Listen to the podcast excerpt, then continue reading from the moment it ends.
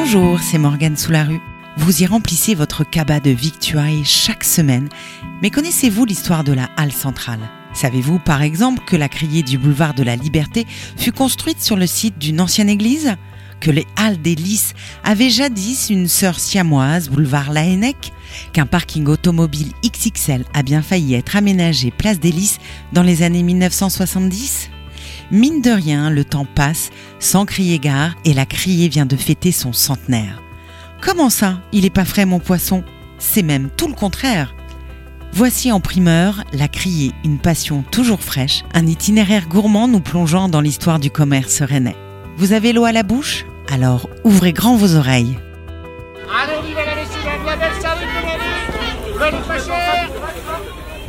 Un samedi de bon matin, place des Lys. La population rennaise est exacte au rendez-vous du marché, comme chaque semaine. C'est un balai de cabas et de poussettes qui commence, tandis que les marchands haranguent le client. À quelques centaines de mètres de là, boulevard de la Liberté, la halle centrale déploie ses étals de produits frais, mettant l'eau à la bouche des fins gourmets. À Rennes, le bien manger est devenu une religion et c'est d'ailleurs sur le site d'une ancienne église que ce temple alimentaire fut construit. Nous sommes au XIe siècle. Un premier édifice religieux dépendant de l'abbaye de Saint-Georges sera érigé à cet endroit. Il deviendra une église paroissiale en 1230. Reconstruite au XVe et XVIe siècle suite à l'effondrement de sa tour, elle prendra le nom d'église Toussaint jusqu'à sa démolition en 1801.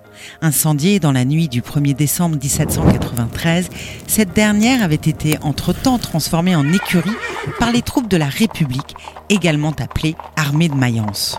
Pour l'anecdote, les pierres de l'église et du cimetière voisin serviront à la construction du mur du jardin du Tabor le long de la rue de la Palestine. Raconter la halle centrale, également appelée la criée, c'est d'abord tirer le fil de l'histoire du commerce rennais. C'est également s'arrêter sur la vague de nouvelles constructions qui changèrent durablement le visage architectural de Rennes. Commencée en 1913 sur les plans de l'omniprésent architecte Emmanuel Leray, la construction de la criée fut très vite interrompue par la guerre. Celle-ci ne reprendra qu'en 1921 pour s'achever en 1926. Un siècle plus tard, le marché couvert est toujours là, comme les halles de la place des Lys, même si ces dernières ont bien failli être sacrifiées sur l'autel de l'automobile triomphante dans les années 1970. Ce n'est rien de dire que le paysage urbain aurait été radicalement transformé par ce parking en silo.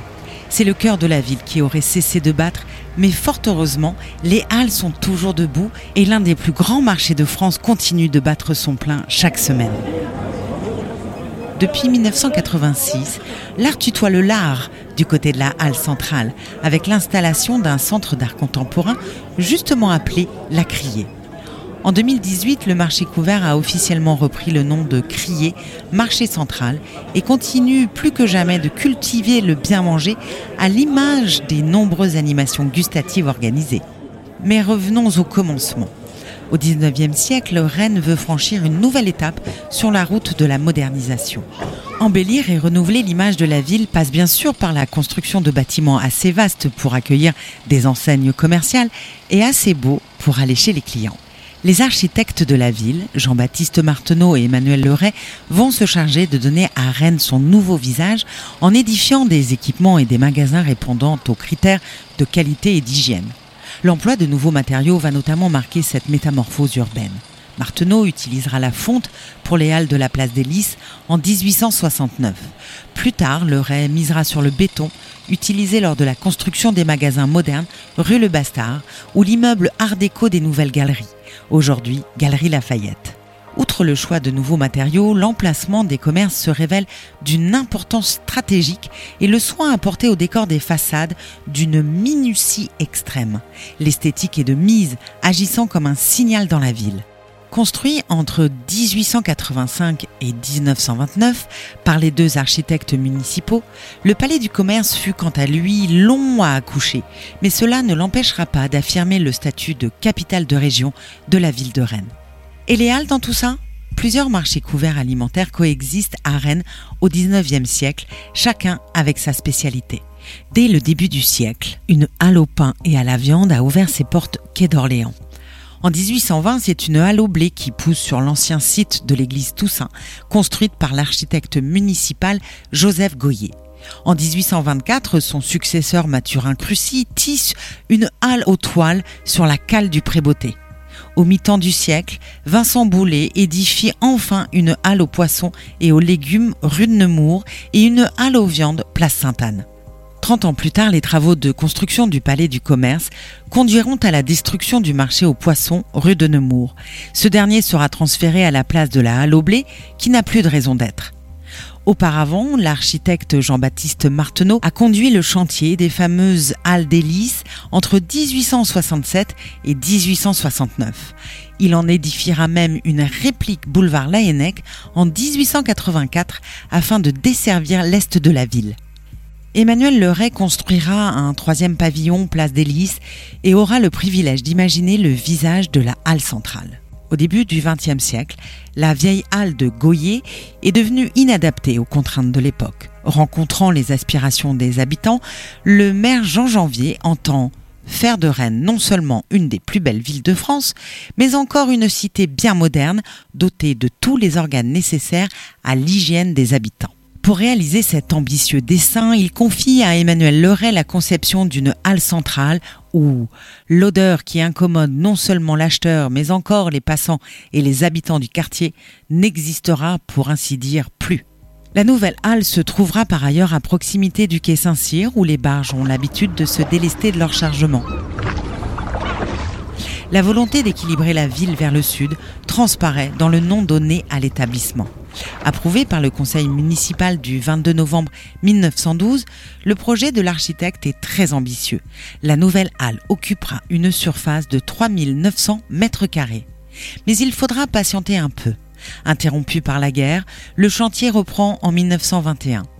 Les travaux vont être menés tambour battant et le nouveau bâtiment sera inauguré deux ans plus tard, en mai 1923. Bordant une cour sur trois côtés, des galeries y proposeront de la vente au panier. Le bâtiment forme quant à lui un quadrilatère dont chaque aile remplira une fonction bien déterminée. Longeant le boulevard de la Liberté, le plus grand côté sera dédié à la poissonnerie. L'aile ouest sera quant à elle dévolue aux fruits et légumes, sans oublier les volailles et le gibier. À l'est se trouvera la boucherie. Et au nord, des bureaux. Emmanuel Leray a poussé le souci du détail à l'extrême. Comme les autres édifices publics dessinés par l'architecte, le bâtiment doit être fonctionnel. Il a également entendu les demandes des utilisateurs et s'attache à faire de la halle centrale un exemple de modernité. L'hygiène figure en haut de la liste de ses préoccupations, à commencer par la poissonnerie. Le a l'idée de doter chaque étal d'un évier en grès. Il a prévu de carreler le sol et de creuser des caniveaux où pourront s'écouler les eaux de lavage. Le rayon boucherie sera quant à lui pourvu de tables à découper en hêtres et de crochets pour pendre la viande. Les étalages des marchandes de légumes se composeront enfin de clés à gradins mobiles pour permettre le nettoyage. C'est la même mélodie dans le sous-sol où l'on prévoira par la suite de transformer les caves en entrepôts frigorifiques. Réalisation majeure d'Emmanuel Leray, la halle centrale donne toute la mesure du talent de l'architecte, révélant notamment son éclectisme. Elle met également en lumière son goût pour l'art déco et un jeu subtil entre la brique claire, le grès flammé et la céramique. Qui a que le beau ouvre l'appétit? Le décor de la halle centrale sera justement l'objet de toutes les attentions. Des motifs d'inspiration marine y mettent notamment en scène des langoustes, des crabes et des vagues. Les bandeaux de carrelage sont en briques rouges, les parements en briques blanches et les socles en granit bleu. Sans oublier les toits en tuiles marron pour chapeauter le tout. Rehaussé en 1993 lors de la rénovation des halles, toutes ces couleurs n'ont d'égal que les saveurs proposées aux promeneurs. Ce podcast s'achève. Il est désormais temps de passer à table en espérant que cette petite histoire de la halle centrale et du commerce rennais ne vous aura pas laissé sur votre faim. C'était La Criée, une passion toujours fraîche, un récit de Jean-Baptiste Gandon, mis en bouche par Morgane Soularue. Je vous dis à bientôt pour un nouvel épisode de Raconte-moi Rennes, votre série de podcasts sur l'histoire de notre ville.